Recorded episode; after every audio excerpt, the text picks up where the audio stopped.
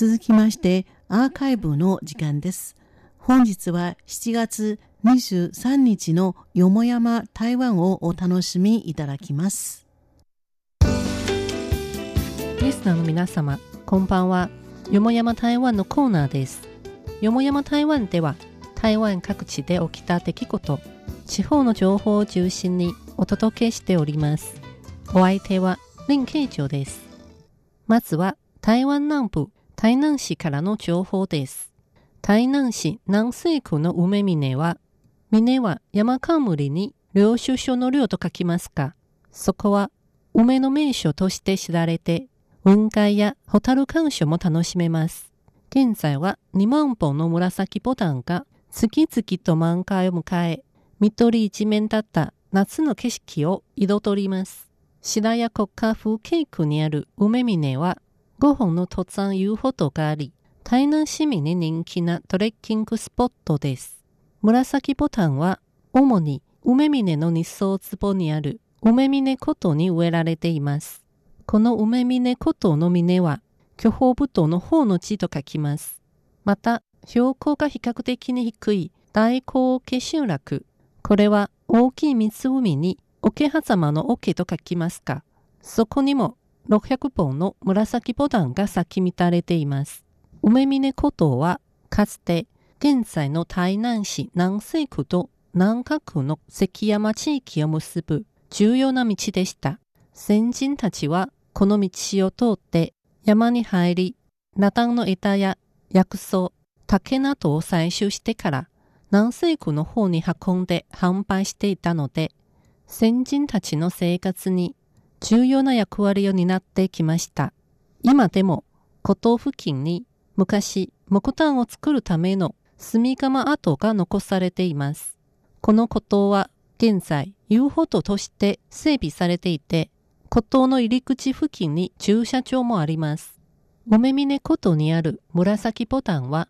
最初は梅峰風景区発展協会の今日公文幹事長が植えました。今日幹事長によりますと、紫ボタンは1年に4回開花ができ、しかも栽培や手入れはそれほど難しくないので、景色作りに役に立つそうです。今日理事長が紫ボタンを植えた後、白谷国家風景区管理所も紫ボタンの栽培に取り組み始めました。今日理事長が植えた分と合わせて合計3万本を植えましたが、生存率が7割くらいです。開花期になりますと、辺り一面赤紫色に染まる景色はとても綺麗です。おめみね古道の紫ボタンは今月いっぱい楽しめます。その子は台湾ユリが咲き始めます。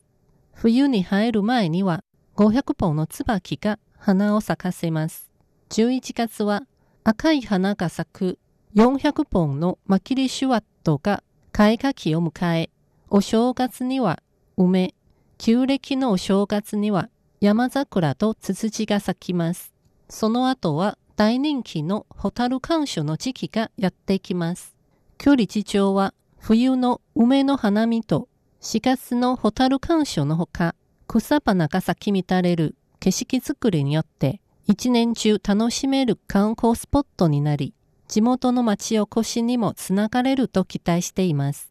続きまして、台湾北部新平市三峡区の催し情報をご紹介します。三峡区はかつて青染めが盛んに行われていて、町のあちこちに青染めの工房が林立していましたが、現在はわずか数人の染め師が伝統の青染めを続けています。地元の青染め文化を守るため、三峡区区役所が7月20日から第18回三峡青染フェスティバルを開催しています。20日には開幕式のほか、地元の青染や木彫刻、金工などの職人たちが作った商品やご当地の農産物の即売会も行われ、三峡区の郵便局からも限定の青染グッズが出品されました。また、8月4日まで産休歴史文物館において、青染めをテーマとする特別展示も開催されています。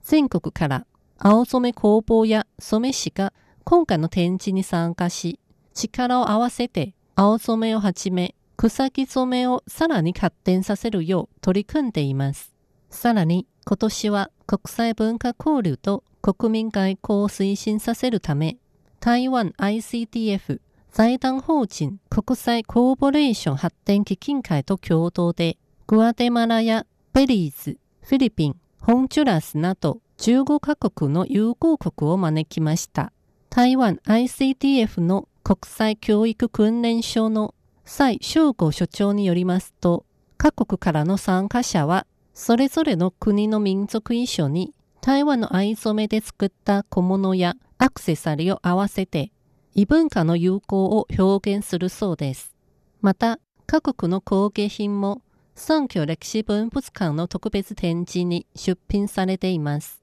中にはセントラルアメリカやカリブ海、中東、アフリカなどから原住民族文化を取り入れた草木染め織物や雑貨、ピーズアクセサリーなどの伝統工芸品があります。台湾と友好関係にある国々の文化特色を、また青染め DIY 体験教室と職人と街を歩くイベントも開催されています。青染め DIY 体験教室では、三居の青染めの歴史や青染めに使える植物、染める方法などが学べるほか、絞り染めの簡単なやり方も紹介されます。参加者は自分で染め物をする楽しさを体験できます。職人と街を歩くイベントは8月4日まで毎週の金曜日、土曜日、日曜日開催されています。地元の職人さんの案内で、三居の伝統な背広作りや油作り、製茶、金庫などを見学し、三居の特色をより深く勉強できます。三居区の陳文春区長は、青染めは三居の大事な文化資産であり、価格染めでは代替できない生活上の芸術文化でもある。この一連のイベントを通じて、染め物界のかつての栄光を再び輝かせたい。ブランドとしての価値も確立させたい。と述べ、伝統的な青染めをもう一度花を咲かせると意気込みました。次に、台湾最南端の平東家にある国立海洋生物博物館の最新情報をお伝えいたします。国立海洋生物博物館は台湾最大級の水族館で展示館エリアだけでも面積が35ヘクタールぐらいあります。展示館は主に3つに分けられています。台湾水域館では台湾の川から海までの水域生態を紹介しています。サンゴ王国館は南シナ海の豊かなサンゴ礁とそこに生きる生き物たちを紹介しています。世界水域館では世界中の各海域を視野に入れ、3次元立体映像をも取り入れて、遠く昔の海や巨大な海藻森林、人間には到達できない深海、極地にある極寒の海をテーマに展示しています。館内にある長さ81メートルがある海底トンネルはアジア最大級の海底トンネルとされていて、そこを歩んでみると海の底に潜ったような気分が味わえます。今月13日に仮想現実バーチャルリアリティ技術で開発したバーチャル海の世界体験館が許容をスタートさせました。体験館の中には 4D 劇場や VR 潜水艦などの仮想現実施設があります。4D 劇場では極地専用探検カーに乗って南極と北極を探検するというストーリー設定です。来館者は VR 体験装置を通じて一般ではなかなかできない極地での冒険を体験できるので人気が集まっています。同じく注目されているのは VR 潜水艦です。深海に潜って奇怪な海洋生物に出会ったり、神秘的な海底都市を探索したりする不思議な旅を体験できます。よもやま台湾、今週はこの辺で失礼いたします。担当は林慶女でした。こちらは台湾国際放送です。